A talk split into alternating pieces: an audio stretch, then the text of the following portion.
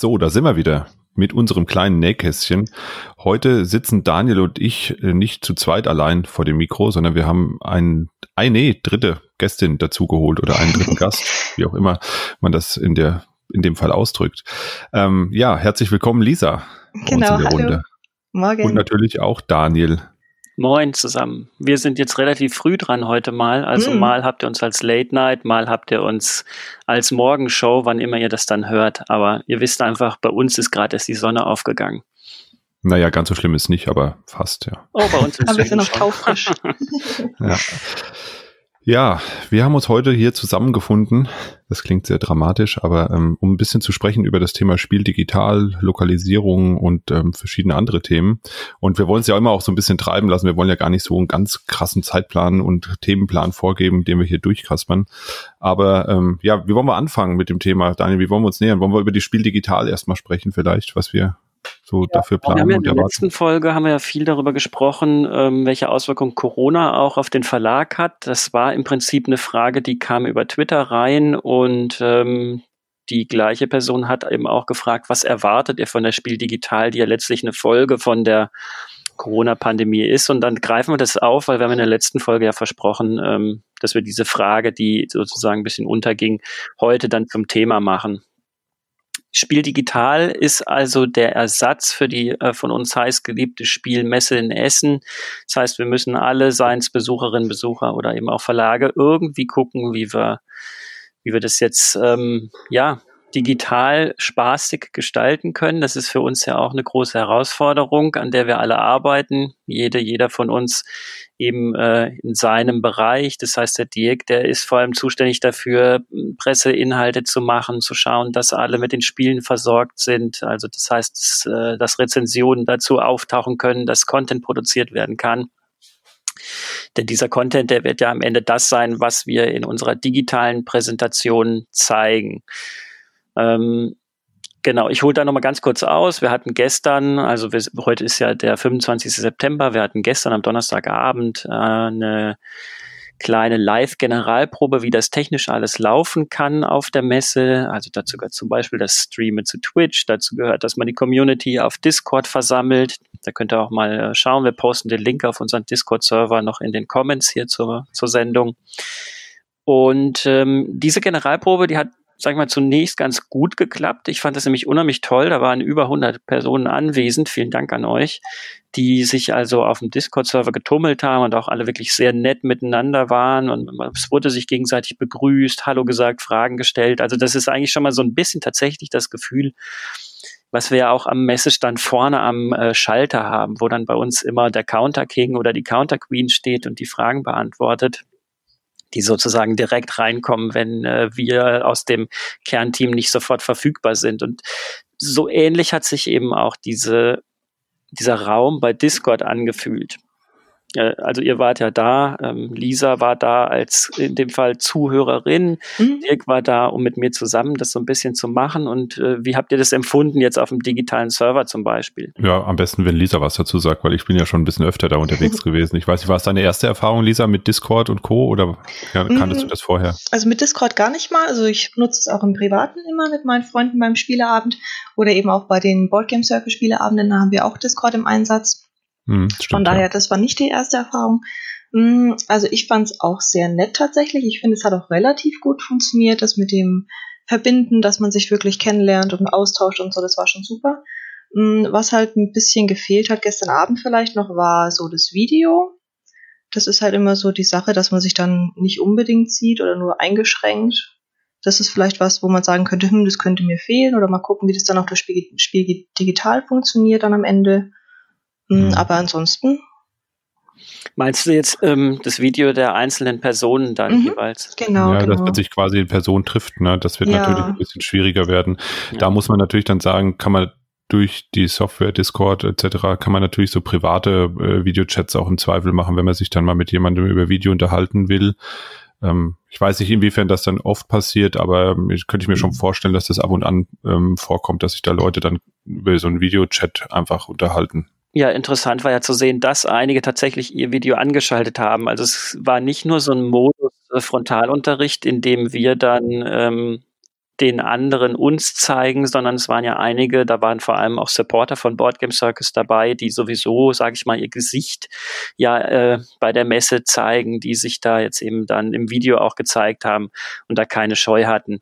Dass jetzt allerdings Besucherinnen und Besucher nicht unbedingt ihr Video anmachen und dann eben auch von allen anderen, die da sind, gleichzeitig äh, gesehen werden können, das ist für mich natürlich nachvollziehbar. Ja, Wenn klar. wir dann ähm, Räume anbieten für die virtuellen Spieltische, dann können die Personen natürlich jeweils zu dritt, viert in einen eigenen Raum gehen, wo sie sozusagen in einer geschützten Atmosphäre ihr Video aufmachen können. Genau, das denke ich auch, dass dann am Spieltisch eben da die Möglichkeit da ist, wo man das dann gerne nutzt vielleicht. Ja. ja, wobei da bin ich echt gespannt drauf, inwiefern dieses Angebot dann auch so genutzt wird wie jetzt in Essen, ne? Weil da ist es ja häufig so, du läufst irgendwo vorbei und guckst mal hier und guckst mal da rein. Ähm, da spielt gerade jemand ein Spiel, was dich interessiert, da bleibst du mal stehen und guckst mal ein paar Züge mhm. zu. Ich sag mal so, dieser ganze Aspekt wird natürlich deutlich schwieriger bis unmöglich werden, aber du musst halt dann einfach andere Wege suchen, das sozusagen aufzuholen, indem du eben dann den entsprechenden Content konsumierst. Da gibt's ja auch ein paar ähm, Blogger, die schon gesagt haben, sie streamen quasi die vier Tage durch mit den Spielen, die sie haben schon bis dahin. Ähm, oder dass man eben bewusst in Partien nur zu, als Zuschauer zugelassen wird, beispielsweise, und dann mal so ein bisschen reingucken kann. Ich glaube, das, das, das ist ein ganz spannender Aspekt, den man wirklich sich auch nochmal anschauen muss. Inwiefern besteht die Möglichkeit, Partien zu beobachten und wie, wie wird das angenommen dann auch von den Leuten und wie firm sind die überhaupt mit diesen ganzen Möglichkeiten, weil es sind natürlich viele Dinge dabei, wo man sagt, ähm, das habe ich vorher noch nie benutzt. Ne? Also es wird viele Leute geben, die Discord nicht kennen, es wird viele Leute geben, die Tabletopia nicht kennen oder ähm, Tabletop Simulator und ähm, von daher äh, muss man da äh, aus meiner Sicht auch erstmal abwarten, wie wird das alles überhaupt angenommen von den Leuten und wie, wie heiß sind die überhaupt da drauf, ne? Und wer wird überhaupt vier Tage vorm Rechner rumhängen ja. und äh, acht ja. Stunden am Tag da irgendwas gucken? Also weil, sag ich mal, viele, wie gesagt, viele der Aspekte einfach verloren gehen durch diesen digitalen Charakter. Ähm, es sind natürlich auch ein paar Aspekte dabei, die verloren gehen, die ich nicht schlimm finde. Zum Beispiel irgendwie drei Stunden von Halle drei mhm. zu Halle sechs zu brauchen. Ähm, das geht natürlich deutlich schneller und deswegen glaube ich, sind viele Leute werden sich durch das Angebot auch durchklicken und sich ähm, einfach nur kurz die Sachen anschauen. Ja. Ich also da auch, bin ja. ich wirklich ja. gespannt drauf, wie das wird. Ja, ich denke auch, dass man dann die Dinge vielleicht schneller oder mehr entdecken kann, leichter entdecken kann, weil man sich halt schnell durchklicken kann und nicht eben wirklich von Stand zu Stand gehen oder im Vorfeld dann den Katalog durchwälzen, wo möchte ich auf jeden Fall hin, wann mache ich was das geht jetzt vielleicht einfach reibungsloser. Ja, man kann vielleicht auch einfach ähm, mehr entdecken, ne, weil mhm. man einfach sagt, okay, ich klicke mich jetzt von links nach rechts durch beispielsweise. Genau. Es gibt ja auch ähm, zwei Waagschalen. Also man kann nicht nur mehr entdecken, möglicherweise haben wir jetzt als Verlag auch mehr Publikum. Das bleibt mal abzuwarten. In die eine Waagschale werfen wir jetzt natürlich einen reduzierten Publikumsfluss aus Deutschland, weil wir sagen, viele Menschen haben eine Hürde mit Tabletopia, interessieren sich ähm, vielleicht nicht dafür, jetzt auf einer Webseite zu browsen, sondern wollten eigentlich nur das Live-Spielerlebnis haben. Der andere Waagschale werfen wir ja aber das Potenzial, dass eben weltweit teilgenommen werden kann. Und die, die Messe war natürlich und ist äh, schon immer international gewesen. Nichtsdestotrotz müssen wir uns nichts vormachen, dass sich die wenigsten für eine solche Messe in äh, das Flugzeug setzen, Urlaub nehmen und, und aus den USA herkommen. Und die USA sind unbestritten neben den europäischen Ländern der größte Markt für Brettspiele. Das heißt, das ist natürlich äh, zum einen interessant für uns Verlage, dort ähm, Kundschaft ansprechen zu können. Es ist aber auch für die Leute, die in Amerika spielen, äußerst interessant, jetzt einmal diese Messe erleben zu dürfen, die sie sonst halt nur aus der Ferne und eben dann vielleicht nur zum Beispiel im äh, Boardgame Geek Stream gesehen haben. Möchte ich mal ganz kurz einhaken, wobei man natürlich sagen muss, erleben ist da in Anführungszeichen zu setzen, ne? weil ich sag mal, der Unterschied zwischen der Messe digital, die wir jetzt erleben können, in Anführungszeichen, und dem, was du sonst erleben kannst über die, wenn du jetzt als Amerikaner sagst, okay, ich mache das alles über Boardgame Geek, du hast die Liste mit den ganzen Spielen, die du durchgehen kannst, du hast einen permanenten Content-Stream von Boardgame Geek. Ähm, sag mal, die sind ja schon generell äh, sehr nah dran gewesen an dem, an dem Digitalen, wenn sie jetzt nicht hingefahren sind. Die konnten ja schon sehr viel auch so entdecken. Also so ist es ja nicht, dass die das zum ersten Mal äh, wahrnehmen, was es da alles gibt. Und ich glaube, das Ganze ähm, steht und fällt jetzt damit, wie interaktiv kann das gestaltet werden in dem Kontext jetzt? Weil das ist das Einzige, was jetzt dazu kommt, was eben bei Boardgame Geek bisher nicht der Fall war. Da konnte ich zwar alle Spiele sehen und ich konnte auch ein paar Spiele vorgestellt bekommen über den Content, den Boardgame Geek in den letzten Jahren immer mehr produziert hat, aber es gab eben keine wirkliche Interaktion. Das ist das, was jetzt eben dazu kommt. Von daher ist Erleben immer in Anführungszeichen zu setzen natürlich. Ja, also ich würde sagen, wenn, wenn ich fühlen gesagt hätte, sie können die Messe fühlen oder spüren, das wäre wirklich zu weit hergeholt, da hast du recht. Aber ich finde das durchaus ein Erleben, was ja letztlich natürlich davon abhängt, was können wir auch gestalten und bieten, also als, als Verlage. Ähm, was ich jedenfalls äh, ja eigentlich als Punkt hatte, ist, dass es also ein viel größeres Publikum für uns gibt, außerhalb Europas, dass wir ähm, zumindest theoretisch ansprechen können, dass also dieses Angebot auch annehmen kann und äh, auch gar nicht nur Europa, es wird ja auch in Asien und auch in Afrika und in anderen Ländern wird viel gespielt und wächst die Szene. Und hier kann man sich also jetzt als Besucherin, Besucher für gerade mal null Cent, sofern man Internetzugang hat, in die Messe klicken und dort den kompletten Content und ich sag's wieder, erleben. Ähm, das finde ich halt ziemlich genial. Ich wollte eigentlich auch mal ganz kurz drauf kommen. Äh, wir hatten jetzt die Lisa gar nicht richtig vorgestellt. Also Lisa Prohaska ist bei uns im Team Übersetzerin, macht mit mir zusammen auch Co-Redaktion für einige Spiele. Wir arbeiten gerade gemeinsam an Fika, dem äh, mhm. schwedischen Kaffeepausespiel, was nächstes Jahr kommen wird. Wir arbeiten jetzt zusammen an der Fertigstellung von Grease Monkey Garage, auf das ihr ja alle schon sehr lang wartet und das jetzt auch dieses Jahr noch in den Druck geht. Genau, da darf man ähm, gespannt und Lisa sein. ist also genau Übersetzerin bei uns, äh, macht Korrektorat und ähm, ist jetzt auch eben in der Redaktion mit dabei und insofern hat sie einen sehr guten Einblick, ähm, wie das eben läuft, wenn wir uns als Verlag jetzt vorbereiten müssen auf eine internationale Messe. Dazu gehört ja nicht nur, dass wir den digitalen Messestand machen, den wir jetzt schon mal in einem hakeligen Stream gezeigt haben. Dazu gehört auch nicht nur, dass wir Content machen. Also ihr habt vielleicht gemerkt, auf YouTube in unserem Kanal gibt's schon die ersten Trailer zu den Spielen, die wir haben werden. Der Dirk hat auch Videos in Boardgame Circus TV aufgenommen sondern dazu gehört auch, dass wir unsere Spiele international fit machen. Und da gibt es bei uns ja zwei Kategorien von Spielen. Es gibt die Lokalisierung, die wir holen. Also das waren zum Beispiel letztes Jahr Q-Birds, Cosmic Factory und Buntes Burano, von denen wir die deutschsprachige Version für den deutschsprachigen Raum gemacht haben. Das heißt, die werden zunächst mal von uns in Deutschland, Österreich und der Schweiz vor allem verkauft. Dieses Jahr hatten wir dann ähm, mit KT und auch mit Endeavor zwei Spiele, die wir ebenfalls lokalisiert haben und hierher geholt haben, die wir dann auch im deutschsprachigen Raum verkaufen. Wenn wir allerdings jetzt auf die Messe schauen und die Herbstneuheiten, dann gibt es eine erste Besonderheit bei Board Game Circus und das ist das Spiel Wild Cards das wir nämlich äh, selbst entwickelt haben, bei dem die Lisa auch, als wir die Spielanleitung ähm, finalisiert haben, schon sehr eng mit dabei war. Wir also quasi im Team uns den Ball zugespielt haben, wie strukturieren wir die, wie bauen wir die am besten auf, um rüberzubringen, wie das Spiel geht. Ne? Wir hatten das vorher dutzende Male im Tabletopia auch gespielt. Da gab es den Prototypen von Wildcards. Ihr werdet es dann bei der Messe natürlich auch spielen können. Und ähm, dieses Spiel haben wir dann eben zunächst mal auf Englisch entwickelt. Das ist vielleicht auch mal ganz interessant, wenn ihr da reinblickt, wie wir da als Verlag arbeiten. Tatsächlich, obwohl wir ja alle deutschsprachig sind hier im Haus, ähm, arbeiten wir dann auf Englisch und machen dieses Spiel zunächst mal auf Englisch fertig und schaffen dadurch so eine Art internationaler Fitness für den Titel.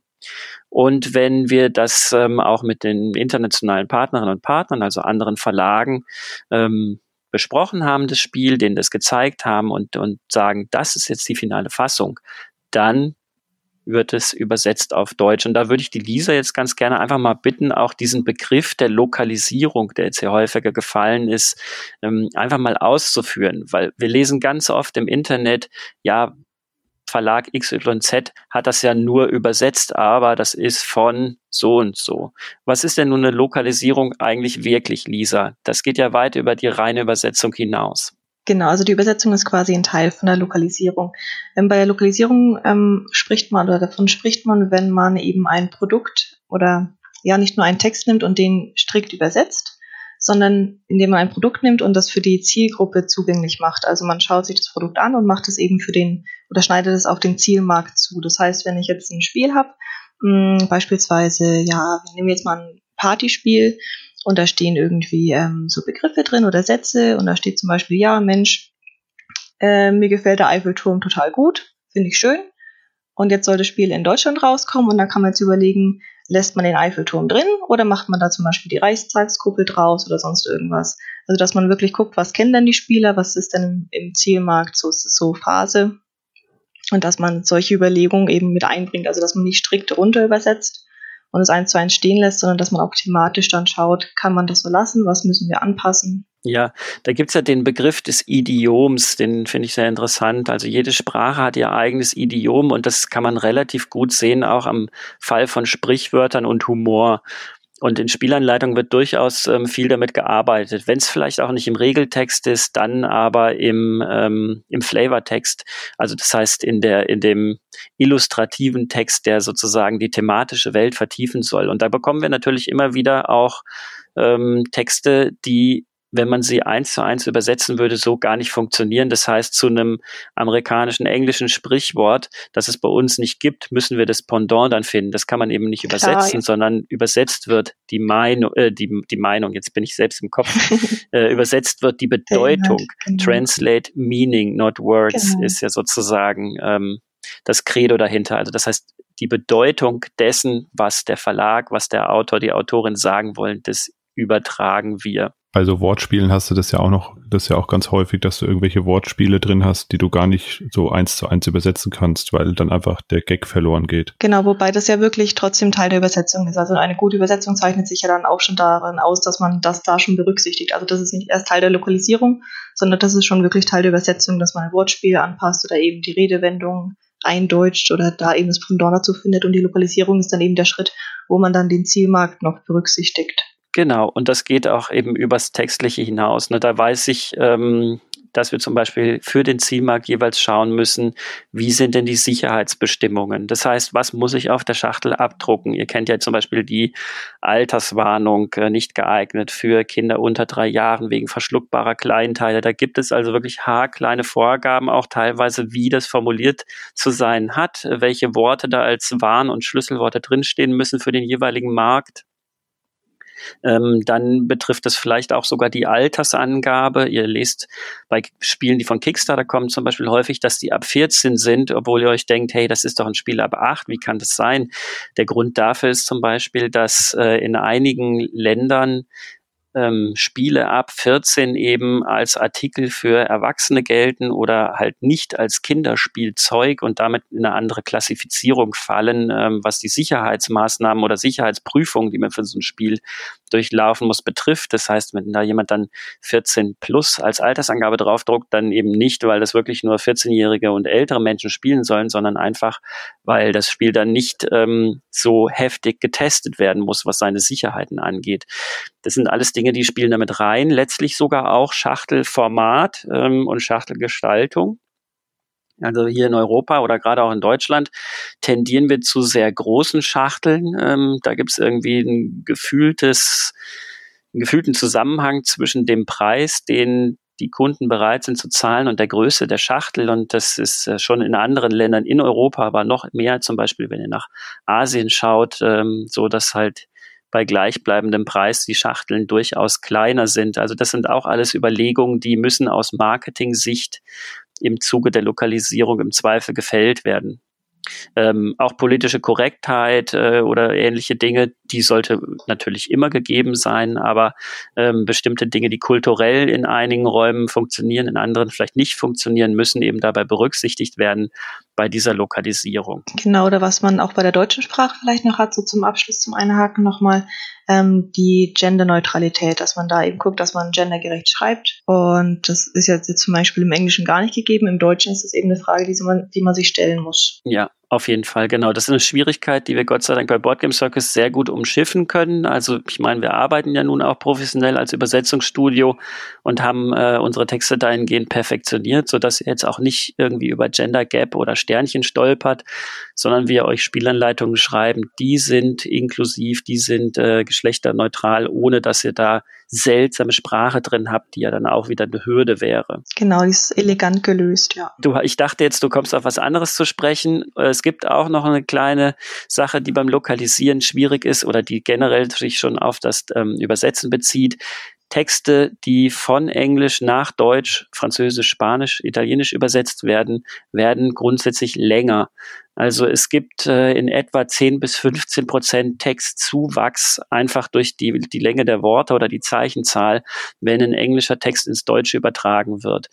Nun könnt ihr euch vorstellen, wenn dann eine Spielanleitung ähm, mit einem Layout kommt, das wir durchaus auch machen, und ähm, wir diese englische Spielanleitung haben, die perfekt gestaltet ist, wo also jeder jeder äh, Textraum, jeder Weißraum genau passt und ein schönes Gesamtbild ergibt, dass wir diesen Rahmen irgendwo wieder sprengen werden, wenn der Text in anderen Sprachen länger ist. Und das ist dann auch eine Kunst der Lokalisierung, dass wir eben Texte schaffen, die durch eine Umformulierung, durch eine Präzisierung eventuell dann doch kürzer sind, als sie rausgekommen wären, hätten wir sie eins zu eins übersetzt. Auf jeden Fall, genau. Da ist man dann wieder dabei, dass man den Inhalt übersetzt. Für jetzt zum Beispiel unsere Kunden oder die, die, die Partner, mit denen wir im Übersetzungsbereich bei Boardgame Circus zusammenarbeiten, ähm, übernehmen wir dann eben sonst auch, wenn gewünscht, das Layout. Und das heißt für uns einfach oder auch bei den eigenen Spielen, da komme ich gleich nochmal drauf zurück, wenn wir die gestalten, dass zu einer Lokalisierung auch gehört,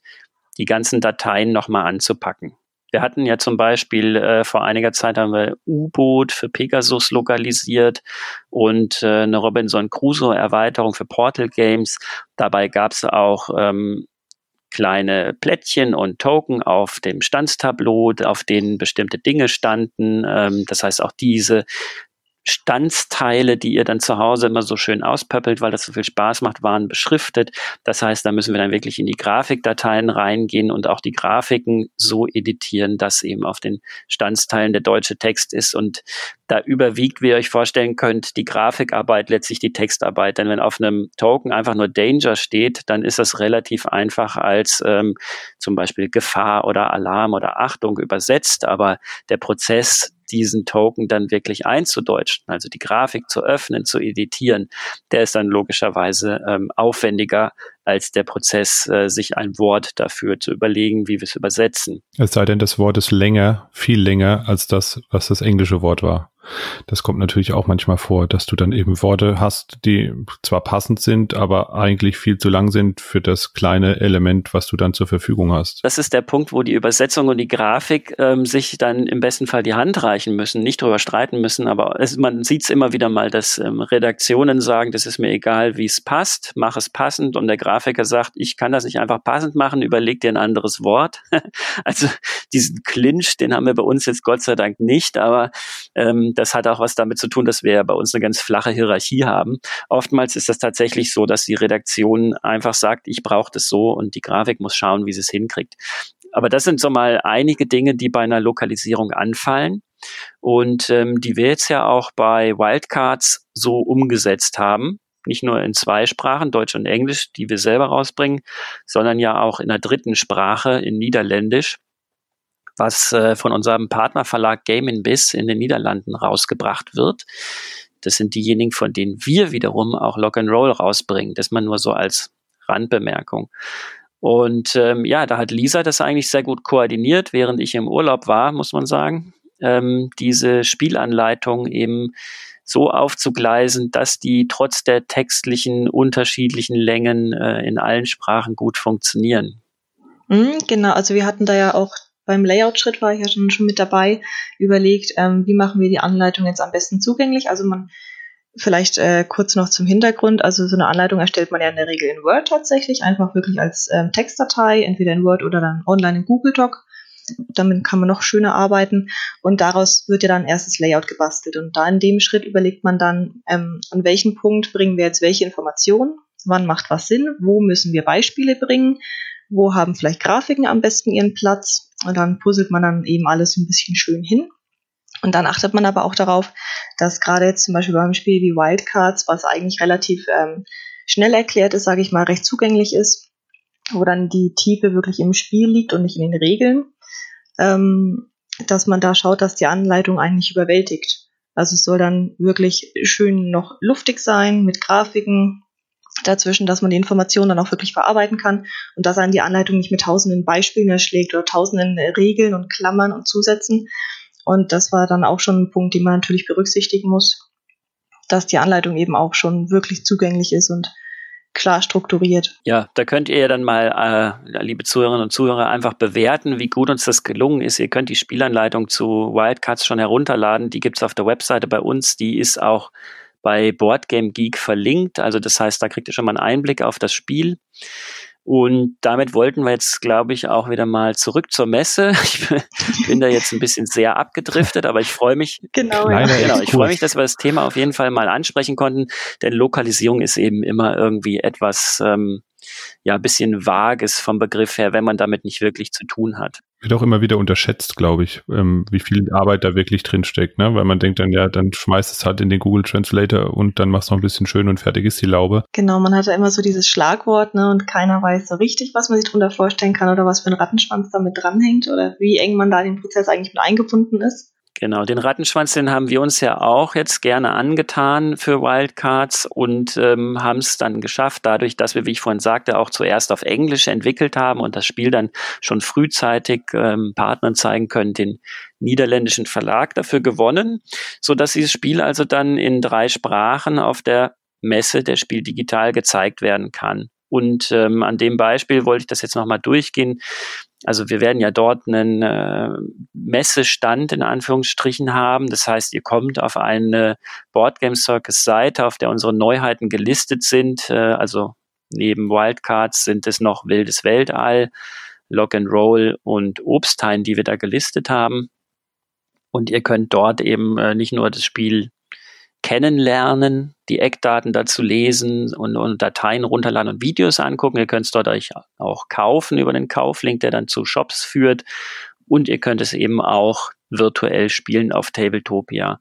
Und äh, um da nochmal zurückzukommen, eben von der Frage, was erwartet ihr von der Spiel digital, die so auf Twitter gestellt wurde, ähm, ich für mich, und das ist eben auch das, was ich euch ja gesagt hatte, was ich abbilden möchte, ist äh, möglichst gut halt äh, ein schönes Miteinander zu generieren. Und nach der Generalprobe gestern und äh, auch da, da, wenn ich höre, dass alle Verlage total unsicher sind, wie das eigentlich wird und sie vielleicht ihren Aufwand doch gar nicht so hoch stecken, wie sie zunächst dachten, weil das eben technisch nicht möglich ist, finde ich es halt am wichtigsten für uns und das ist auch sehr schön immer mit unserer Community, da einfach offen zu sein, ansprechbar zu sein und ähm, als Verlag sozusagen auch eben einfach die Nähe weiterhin da zu haben, die ihr zu Board Game Circus ja kennt. Und ähm, in dieser Nähe wollen wir euch dann eben die Spiele zeigen. Also die gibt es alle auf Tabletopia. Und ähm, wir werden Supporterinnen und Supporter da haben, die euch die Spiele dann auch erklären und da durchführen. Ihr könnt natürlich auch alleine spielen, wenn ihr da schon firm seid. Und ähm, wenn ihr eben nicht firm seid, gibt's nicht nur eine Erklärung zu den Spielen, sondern auch eine Erklärung zu der Technik. Also wir stellen auch immer jemanden bereit, der dabei helfen kann, diese ganze Trumm an Software, was euch ja letztlich nicht erspart bleibt, dann zu erklären. Ich habe auch eine private Erwartung, oder? Also ich gehe jedes Mal auf die Messe und mache selber vorher die Liste und gehe wirklich alle Titel durch, die auf Boardgame Geek in der ähm, in, im Spiel äh, Preview drin sind. Da gibt's ja die Liste. Die, die gibt's auch auf Tabletop Together, da kann man sie auch betreiben. Also was man da ja immer so schön machen kann, ist ähm, alles favorisieren, muss ich sehen, überlege ich mir nochmal, brauche ich nicht. Und ich gehe ohne Witz, also letztes Jahr waren es ja 1500 Neuheiten ungefähr, gehe die alle einzeln durch. Und wenn ich das Gefühl habe, das Cover spricht mich an äh, oder, oder das ist ein Thema für mich oder das ist ein Zwei-Personen-Spiel, dann klicke ich auch noch drauf und ähm, lese mir halt durch, ob das wirklich passen könnte und dementsprechend priorisiere ich das dann in der Liste. Das mache ich auch jetzt schon. Ja, es gibt zwar keine offizielle Spiel-Digitalliste ähm, noch nicht bei Boardgame Geek, aber es gibt die ähm, September, Oktober Releases und in denen kann man auch sehen, was neu kommt. Und da bin ich auch jetzt alle paar Tage dann wieder, wenn was Neues kommt und ähm, merke mir die Spiele vor. Genau. Und da wollte ich jetzt mal von euch hören, weil wir erzählen ja sonst immer aus Verlagssicht, aber Dirk und Lisa, ihr seid ja natürlich auch spielbegeisterte Menschen. Was was erwartet ihr denn also als Person jetzt nicht aus Boardgame Circus Sicht von der Messe? Ja, also ich bin jetzt ja auch schon viele Jahre auf der Messe unterwegs und ich mache es eigentlich genau so. Ähm, ich gehe die Liste durch, Ich favorisiere meine Spiele, die ich mir anschauen will, die ich unbedingt. Es gibt ja auch Sachen, wo du sagst, okay, kaufe ich einfach zum Beispiel, ne? ja. weil will ich haben. Punkt. Ähm, da brauche ich auch nicht groß gucken, das suche ich mir raus, ähm, die kaufe ich dann direkt. Ähm, da gibt es sicherlich Spiele, wo du sagst, hm, das gucke ich mir mal an, wie das auf dem Tisch aussieht. Dann gibt es Spiele, wo du sagst, das muss ich unbedingt mal spielen, das will ich ausprobieren gerne. Also ich glaube, da, ähm, das mache ich schon seit vielen Jahren so. Dann habe ich mitunter die Liste ausgedruckt, äh, Hallenpläne und alles Mögliche markiert. Das hat sich in den letzten Jahren ein bisschen verändert, dadurch, dass es das ein oder andere Tool gab, was einem das so ein bisschen erleichtert hat zumindest. Ähm, aber dieses Jahr ähm, habe ich das tatsächlich auch begonnen, schon, also durch die Liste zu gehen. Ich habe schon den ersten Lauf hinter mir. Ich mache das dann immer so in so nach alle zwei Wochen, gucke ich mal wieder rein und klick mich wieder durch. Und ähm, das mache ich nicht viel anders dieses Jahr.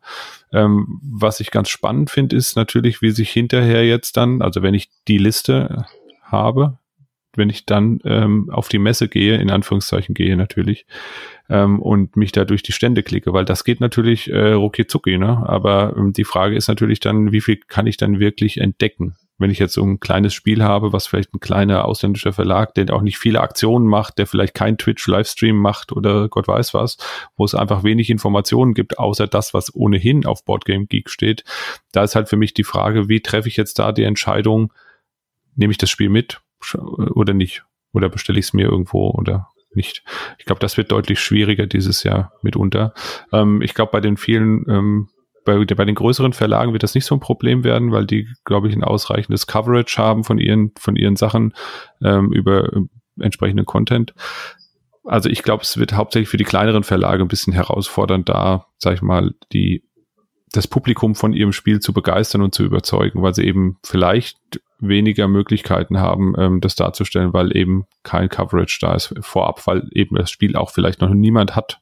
Ja, und das ist genau der Aspekt, den ich mir ein bisschen schwieriger vorstelle diesmal. Ähm, ansonsten mache ich das wie jedes Jahr auch. Ich gucke mir die Liste an und dann schaue ich mir die Spiele hinterher nochmal an. Wenn ich da kurz einhaken darf auch. Ähm, ich glaube schon, dass jeder Verlag die Möglichkeit hat, sich darzustellen. Die Erwartungshaltung seitens der Besucher und Besucher muss vielleicht ein kleines bisschen runtergeschraubt werden, was die Qualität dieser Darstellung angeht. Aber das war auch auf der Messe nicht anders. Die großen Verlage haben äh, vierfarbig bedruckte riesige Messestände. Die kleinen haben alles aus Pappe ausgeschnitten und selber gemacht. Also ich denke schon, dass sich ein kleiner Verlag hier auch ähm, entsprechend, sage ich jetzt einfach mal, präsentieren kann ist. Das schon, ja. Das, das wir haben schon. ja nur gesehen, als äh, vor, äh, vor ein paar Wochen die Spieleoffensive Online Expo war, dass es dort eben auch unseren Beitrag zum Beispiel gab, ein paar andere kleine Beiträge gab und eben auch die, ich nenne es jetzt mal High-Profile, polierten Beiträge von größeren Verlagen. Und äh, dass wir als kleiner mhm. Verlag daran gemessen wurden. Also dass es dann heißt, über Trailer, die eben in HD produziert sind mit hohen Kosten, toller Trailer, so sollte jedes Spiel erklärt sein.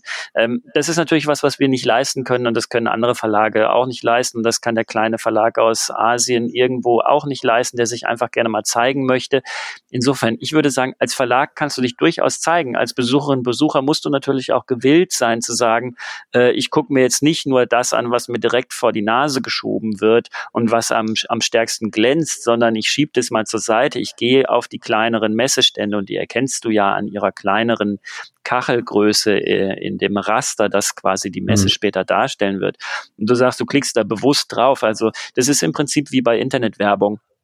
Ihr dürft euch da einfach nicht anlocken lassen von der, von, von dem größten und am stärksten leuchtendsten Button, sondern die wirklichen Juwelen, also zumindest nach meinem persönlichen Geschmack, die verbergen sich dann eben oft im Kleinen. Und da könnte ich mir durchaus vorstellen, dass da sehr viel Liebe und Herzblut auch reingesteckt wird. Also möchte ich jetzt an dieser Stelle auch nochmal und gar nicht im eigenen Interesse, sondern äh, in meinem privaten Interesse wirklich darauf dazu motivieren, einfach die kleinen Kacheln auch einfach erstmal durchzusurfen. Einfach mal zu sagen, ich brauche ja nicht immer Full HD Trailer und sowas, sondern äh, zu erkennen, dann auch sich also selber auch eine Fähigkeit zu entwickeln, zu erkennen, ohne Hochglanztrailer, was steckt eigentlich dahinter, auch wenn es mir eben in einer etwas, ja, sag ich mal, Low-Profile-Präsentation gezeigt wird. Genau, ich denke auch, dass man als Besucherin einfach die Nähe suchen kann, aktiv und eben zu kleineren Verlagen hingehen kann und sagen, Mensch, zeig uns doch mal oder zeig mir doch mal dein Spiel, das sieht interessant aus. Und dass man da eben auch wirklich nochmal, ja, die Interaktivität auch selber schaffen kann. Also ich denke schon, dass man sich da auch ein bisschen bemühen muss als Besucher, dass man da dann eben die Interaktivität erreicht, die man gerne hätte bei einer Messe. Ja, auf der echten Messe stelle ich fest, es gibt natürlich verschiedene Menschentypen. Das alleine mhm. ist jetzt auch noch keine super Erkenntnis, die hat, glaube ich, ist klar.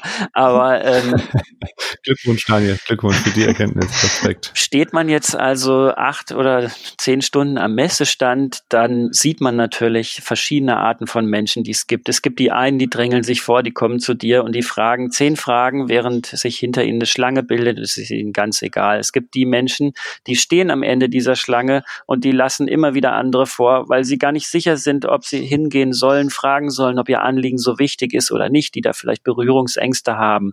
Äh, das sind übrigens alles die Menschen, die ich immer gerne einladen möchte. Kommt gerne zu uns, ihr seid alle willkommen. Nichtsdestotrotz kann das ja nicht jeder Charakter, nicht jeder geht einfach auf andere so zu. Und hier hoffe ich einfach mal, und das sehen wir ja jetzt auch schon, ähm, auf dem Discord-Server oder, oder auf Twitter, dass Menschen sich ja auch erstmal nähern unter ähm, eine Profilnamen zum Beispiel. Also die sind für uns anonym und wir wissen trotzdem, sie interessieren sich für uns und ihr wisst, ihr seid von uns angenommen und ihr werdet natürlich bei uns ganz normal behandelt. Das heißt, hier bietet sich ja die Möglichkeit, ähm, auch näher ranzugehen an einen Messestand, ähm, sag ich mal, und, und, und ohne dass man dazu die eigene Komfortzone verlassen muss. Also das ist eigentlich, um, um jetzt nochmal zu unterstreichen, was Lisa gerade gesagt hat, also als Besucherin, Besucher muss ich mich auch darauf einlassen, vielleicht nochmal leichter geworden sogar. Ja, das stimmt, da hast du recht. Da habe ich mir noch gar nicht so Gedanken drüber gemacht. Ja, wir gehen da ja Punkt. oft von uns aus und sind irgendwo in gewisser Weise Rampensau, ne? Aber das ist natürlich nicht der Normalzustand. Also wir selbst müssen uns ja auch teilweise in diesen Zustand bringen. Ne? Wir sind ja auch nur Menschen. Das heißt, wir motivieren uns natürlich im Team. Wir sagen so, heute ist unsere Tür auf, heute könnt ihr alle kommen und dann geht diese Tür auch nicht zu. Die geht dann erst am Ende der Messe zu, wenn wir abends total fix und fertig sind. Also schauen wir mal, wie das dann zum Beispiel ist, ja. Der Dirk wird ja zu mir kommen. Wir äh, gehen, machen dann hier im Hauptquartier eben äh, ja mehr oder weniger rund um die Uhrbetreuung, aber auch mit der Möglichkeit, jederzeit sagen zu können: So, jetzt machen wir uns ein Brot, jetzt machen wir uns eine Pizza und lassen den Rechner mal Rechner sein. Die Welt dreht sich weiter. Ja, also es ist eine ganz spannende Art. Äh, genau, wir, ha wir haben ja Handys. Kein Handy am Essenstisch. Nee, aber genau, also oh, das. Äh? Da muss man das nochmal ja. überlegen, ob ich zu dir komme. Ja, ähm, nee, also ich hatte jetzt, die, die Lisa hat ja noch gar nicht gesagt, wie machst denn du die Messe normalerweise eigentlich? Mm, ja, also ich bereite mich genauso vor wie ihr eigentlich. Äh, mal intensiver, mal weniger intensiv, weil ich habe eigentlich auch immer noch gerne dieses, auch ich lasse mich einfach mal überraschen Gefühl. Also ich habe dann schon mal eine Liste mit den Sachen, die ich mir unbedingt anschauen möchte, die ich unbedingt kaufen möchte, bei denen ich vielleicht auch wirklich ähm, ja nicht nur zuschauen möchte, sondern das spielen möchte, dass ich mir da auch extra dann die Zeit nehme, da am Stand zu stehen und zu warten, bis immer Tisch frei wird. Und es gibt dann aber auch Sachen, wo ich mir denke, Mensch, mal gucken, was bei dem Verlag noch so ist. Oder vielleicht finde ich ja noch was ganz Neues, was ich jetzt vorher noch gar nicht, ähm, wo ich mich noch gar nicht eingelesen hatte, wo ich vielleicht das Cover auch noch gar nicht gesehen habe. Also dieses, dieser Überraschungseffekt, den habe ich irgendwie immer total gern. Ja, das verstehe ich sehr gut. Also ich bin mal gespannt, wie wir an diese Spiele dann auch kommen, die uns interessieren. Also wir können sie ja kaufen, sagte Dirk gerade, aber was können wir wo kaufen, das wissen wir natürlich auch noch nicht. Also wir können von unserer Seite als Verlag aus sagen, wir bieten unsere Spiele zum einen im verlagseigenen Shop an. Da könnt ihr sie jetzt auch schon vorbestellen und sobald sie da sind, verschicken wir sie dann an euch. Ihr werdet aber unsere Spiele auch in dem Shop unseres Vertriebes Spiel digital bestellen können. Äh, dem Spiel direkt. Spiel, äh, Spiel digital. digital. Ich bin schon voll digital Sorry. im Brain. Ja, unser Vertrieb ist Spiel direkt. Da wird man die Spiele dann äh, bestellen können. Dem Vertrieb Spiel direkt gehören ja insgesamt über 70 Verlage an, von denen die meisten sicherlich auch an diesem Shop dann mitmachen. Das heißt, da gibt es schon mal die Möglichkeit, einen größeren Korb zu packen und nur einmal Versand zu zahlen. Ähm, darüber hinaus kriegt ihr unsere Spiele aber jetzt auch schon in den einschlägig bekannten Shops. Das hatten wir ja mal kurz im Podcastchen schon mal ein paar Namen gedroppt. Das Spieletaxi ist dabei, Milan Spiel ist dabei, Happy Shops ist dabei und natürlich auch bei den Händlerinnen und Händlern vor Ort, zu denen ich euch auch motivieren will, hinzugehen. Äh, die können das natürlich in der Corona-Pandemie jetzt auch sehr gut gebrauchen, äh, das Spiel dann einfach dort zu kaufen, wenn ihr eben in einem Ort wohnt, der einen Spielehandel hat. Dann solltet ihr, so absurd das jetzt klingen mag, trotz digitaler Messe analog kaufen. Das wäre mein großer Wunsch. ja, also so sieht's aus. Was ich jetzt noch sagen kann, ist, ich kriege ja normalerweise zu jeder Messe tonnenweise ähm, Spiele, die mir Verlage vorschlagen für eine Lokalisierung, um den Begriff nochmal gerade wieder heranzuholen und äh, die uns als Boardgame Circus vorgestellt werden.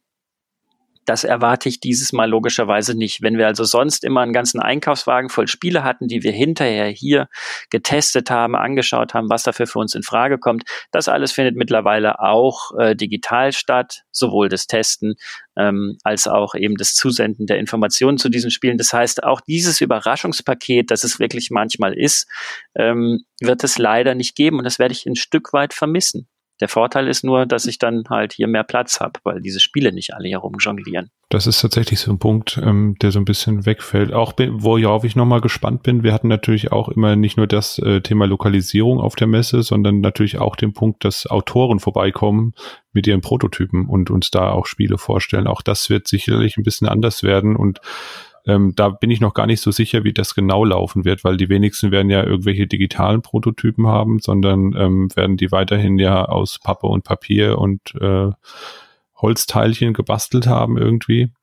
Ähm, da bin ich noch gar nicht so sicher, wie wird das laufen, ähm, wie werden wir mit solchen Prototypen von Autoren konfrontiert werden? Gibt es da überhaupt die Möglichkeit oder da, da, das habe ich noch gar nicht so auf dem Schirm. Daniel, hast also du da schon eine Idee? Also wir wissen, dass es digitale Besprechungsräume als Teil der Spiel Digital für uns Verlage geben wird. Das heißt, in diesen digitalen Besprechungsräumen können wir uns kurz schließen mit äh, Geschäftspartnerinnen und Partnern zum Beispiel aber eben auch mit Autorinnen, Autoren, natürlich auch mit Presse, ähm, die wir sozusagen ja in einem virtuellen Raum dann haben. Also ich habe null Ahnung, wie es umgesetzt wird, aber ihr könnt euch vorstellen, das wird sicherlich ähm, nicht viel anders sein, als wenn man Skype oder ein Discord, ein Videocall aufmacht. So ähnlich wird das mhm. sein. Und ja, ähm, was ja schon immer wichtig war, für mich jetzt auch aus, als Sicht, ähm, aus Verlagssicht, ist, dass Menschen, die Spielideen mitbringen, einen guten Pitch machen können. Also das muss ja auch auf der Messe schnell gehen. Oft sind die Termine im Viertelstundentakt, maximal im Halbstundentakt. Das heißt, ähm, habe ich eine Spielidee, dann muss ich einfach in der Lage sein, in einem kurzen Pitch das Spiel vorzustellen, was tut es, was soll es, wen spricht es an und äh, dann halt auch natürlich das zu zeigen. Und ich denke, dieses Zeigen, also wenn jemand so weit ist, dass er schon einen Prototypen basteln kann, hat er ja auch die Dateien dafür und kann entsprechend äh, natürlich mit einem PDF auch einen Cell-Sheet, also so eine Informationsplatten über das Spiel machen, auf dem diese Eckpunkte zusammengetragen sind. Und wir werden diese Dinge mit Sicherheit auch bekommen, sei es jetzt, dass wir die in den ähm, digitalen Besprechungsräumen bekommen, also live genau während der Messe eins zu eins oder sei es, dass wir die per E-Mail bekommen. Da kommt ja jetzt auch schon ständig was rein ähm, und dann wird sich beworben eben mit PDFs, die illustrieren, wie das Spiel auf dem Tisch aussieht und was es tut und für wen es ist und mit ähm, Videos teilweise, in denen eben in einer, einfach in der Draufsicht der Autor oder die Autorin das Spiel ähm, durchspielt sozusagen, dass man sich einen Eindruck davon machen kann. Das alles ersetzt natürlich nicht den Test. Also wir werden, und das habe ich jetzt auch schon gerade äh, letzte Woche wieder gemacht, nach der Sicht eines solchen YouTube-Videos, dann natürlich den physischen Prototyp auch bei der Autorin und beim Autor anfordern. Ja. Es wird auf jeden Fall alles recht spannend, glaube ich, ähm, weil die Messe ja in den, ich weiß gar nicht, wie vielen Jahrzehnten die es jetzt gibt, ähm, ja diesmal das erste Mal nicht physisch stattfinden wird, sondern komplett nur digital. Was auch spannend wird, ist, wie geht's dann nächstes Jahr weiter? Ähm, also gehen wir mal davon aus, es findet wieder eine richtige Messe statt. Ähm, wird es dann auch eine Spiel digital parallel geben oder bleibt das eine Besonderheit des Jahres 2020? Ja, also meine Hoffnung ist, dass hiermit dann auch etwas geschaffen wurde, was ähm, parallel zu der Messe einfach weiter existiert. Also ich denke, der März Verlag hat es als Chance begriffen, so sehen wir das auch, eine Chance, mal was Neues auszuprobieren und eine, wenn auch etwas hauruckartige Digitalisierung der ganzen Branche vorzunehmen, die aber früher oder später sowieso in irgendeiner Form uns allen vorbestanden hätte. Und ähm, ich finde es halt einfach, glaube ich, jetzt nicht blöd, äh, auch wenn es ein bisschen wehgetan hat, das jetzt sozusagen äh, relativ rucki zu machen. Gut, dann würde ich sagen, beschließen wir das Ganze für heute oder? Gibt es noch Themen von eurer Seite, die ihr ansprechen wollt zu Spiel Digital? Ja, ja, ich weiß, letztes Mal hieß es irgendwie, ähm, die Länge des Podcasts war ganz gut, um das geistig zu verarbeiten. Dann würde ich sagen, belassen wir es auch dabei. Fragen dazu könnt ihr uns ja wieder schicken, wenn ihr also noch mehr wissen genau. wollt. Äh, und natürlich, nachdem der Podcast veröffentlicht ist, wissen wir ja auch wieder mehr, haben wir schon wieder mehr gesehen. Dann ähm, können wir da immer noch mal was einschieben. Ja, dann würde ich sagen, Sagen wir alle zusammen auf drei Tschüss. Ja, halt, halt. Willst du jetzt nichts droppen oder was? Ich wollte noch was sagen. Also passt auf, wir haben ja letztes Mal, ähm, ja, so einfach geht das nicht, ne? Ihr wollt jetzt, ihr wollt äh, ans Müsli oder ich weiß nicht was, aber noch nicht. Letzte Woche, äh, Quatsch, im letzten Podcast hatte ich ja eine Playlist erstellt Ach so, ja, genau. Ne, mhm. ähm, die hatte ich dann so kurzerhand die Dirk und Daniel Playlist genannt. Das ist ja schon irgendwie jetzt wieder obsolet, weil die Lisa auch dabei ist und wir wollen ja auch mehr Gäste in Zukunft haben. Die werde ich dann gleich nochmal ähm, auf Spotify umbenennen. Und dann wird das zum Beispiel einfach ähm, die Nähkästchen-Playlist, das ist ja der Titel des ähm, Podcast, äh, ja, des Podcasts hier, genau. Und dann wird es diese Playlist also auf Spotify geben mit Liedern. Und ich wollte eigentlich noch mal was reinschmeißen. Das wurde nämlich auch schon in der Mittagspause, die ich ja montags um 12.30 Uhr immer auf YouTube streame, mal angesprochen. Ähm, ich hatte mal ein Plattenlabel.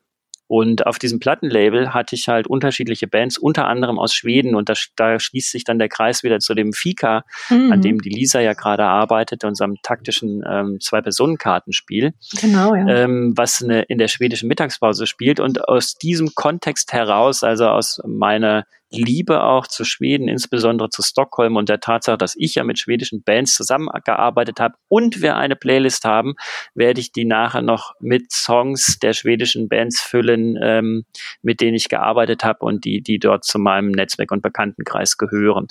Das findet ihr dann einfach da drin, genau. Ja, also nicht alle von den Songs sind jetzt unbedingt so, dass man die in der Kaffeepause hören würde, aber ähm, nichtsdestotrotz. Ja, ist halt ist halt Death Metal, ne? Schmeiß also. ich die da einfach mal rein, genau. Zum Wachwerden. Ja, ja. Ich weiß nicht, ihr, ihr könnt mir ja, ihr könnt auch noch was reinschmeißen ähm, nachher, was eure aktuellen Lieblingssongs. Ich schmeiße da noch zwei Sachen rein, die mir gut gefallen. Ich habe dafür ausgesucht von Balbina den Song Weit weg. Balbina ist so ein, ja, kommt ursprünglich aus dem Hip-Hop, macht jetzt sehr sprachgewandte, aber auch eben von, von den Beats und der Musik her sehr interessante Geschichten, wo sie auch mit verschiedenen Stimmlagen spielt. Ähm, ist eine deutsch-polnische Künstlerin, die aber hier in, in Deutschland lebt. Und da schmeiße ich den Song weit weg noch mit rein, weil das ist einfach insgesamt aber ihr Album auch eins. Das Album heißt Punkt, was ich äh, unheimlich gerne höre, die ganze Zeit rauf und runter. und den Song findet ihr dann auch gleich in der Playlist. Gut, dann droppe ich auch noch einen Song in die Playlist. Und zwar ist das der Song Aliens von Edgar Wasser. Ich weiß nicht, wer den kennt, das ist ein Deutschrapper. Ähm, das Lied ist schon ein bisschen älter, immer noch aktuell. Da geht's ähm, um Aliens, die auf die Erde einfallen und die Deutschen, äh, die ähm, ja, im Endeffekt die Deutschen beziehungsweise die, ähm, die Erdenbewohner finden das gar nicht gut und greifen die sofort an. Ist natürlich alles im übertragenen Sinne zu sehen. Ähm, sehr cooles Lied von Edgar Wasser zusammen mit der Sängerin Mine, die auch sehr coole Lieder macht zum Teil. Ähm, den schmeiße ich gleich auch nochmal ja, in die. Ja, dann schmeißt du von Mine auch noch was rein und dann lohnt sich die Liste. Genau. Dann schmeiße ich von Mine noch rein. Wie heißt es denn nochmal?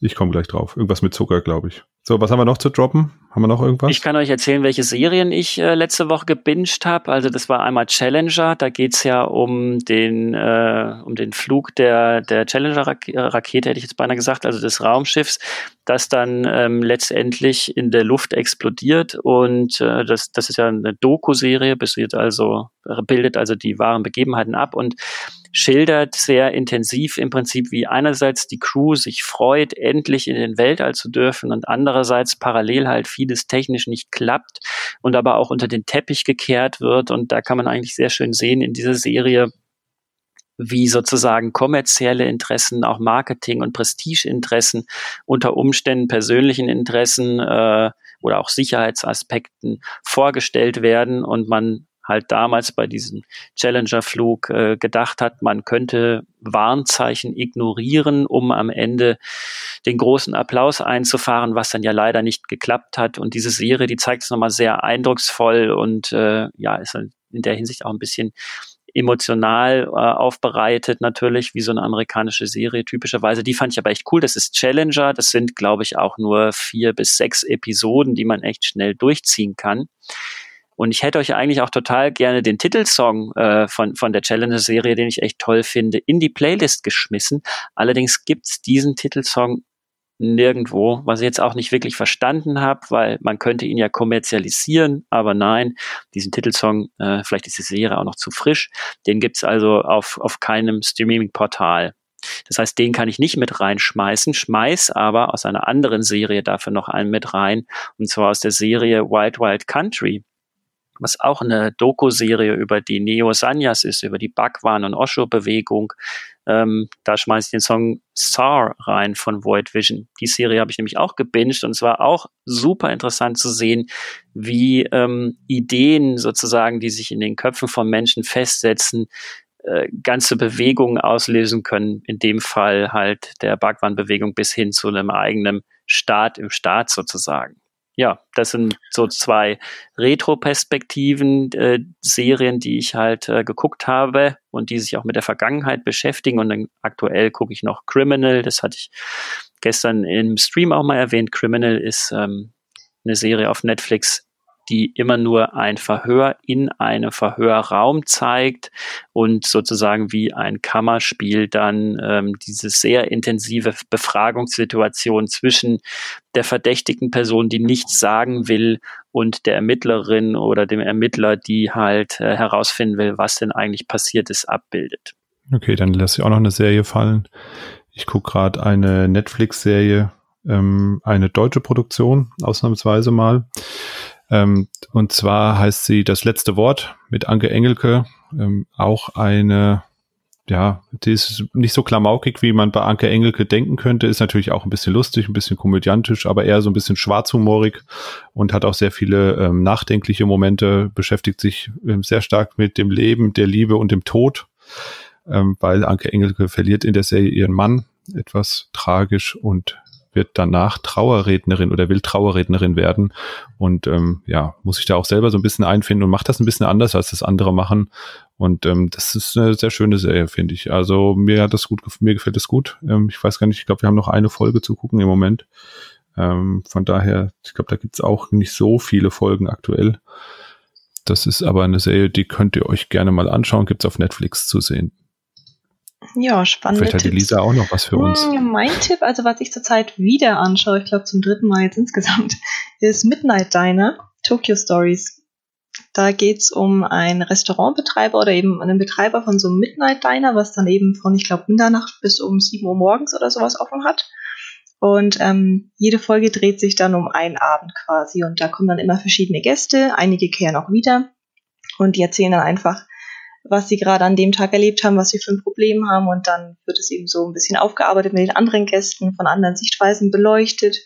Und dann gibt's eigentlich meistens ein Happy End. und das ist auch total schön, weil man da super eintauchen kann.